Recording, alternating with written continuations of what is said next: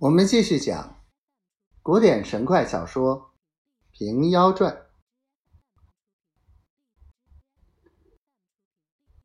担子和尚上前一步，将右脚劈胸踹定，拈起升斗般的大拳头，在他脸上晃一晃，喝道：“贼头陀，你要死要活！”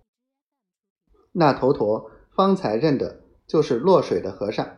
指教师兄，是俺得罪了，饶命吧！担子和尚骂道：“贼头陀，我只道你是江湖上有名的好汉，少林寺出尖的打手，原来推班没用的蠢东西，叫什么石罗汉？你便是铁罗汉，我也会消融你起来。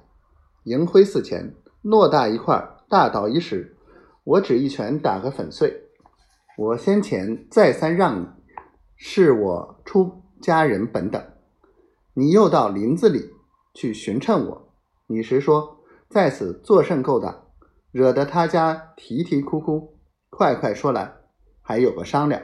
若半句含糊，我也不用棍打，只叫你做个捣衣石，试我拳头一试。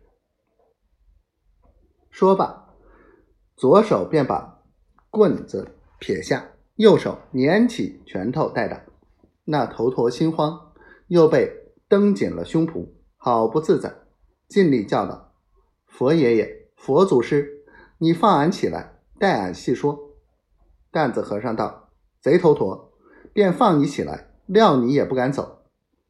却待松脚放他，只听得屋里黑暗中有人叫道：‘师傅，与我家深渊则个。’”莫放松他。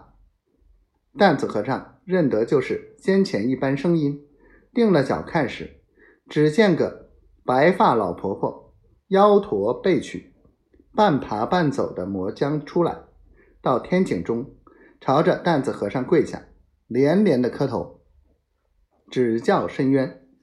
担子和尚道：“老人家不要多礼，你有甚冤情，快说来，我与你做主。”老婆婆道：“这天杀的，坏了我家媳妇母子两口的性命。”只这一句，引得担子和尚心头火起，将脚跟向那头陀的心坎里狠力的蹬上一下。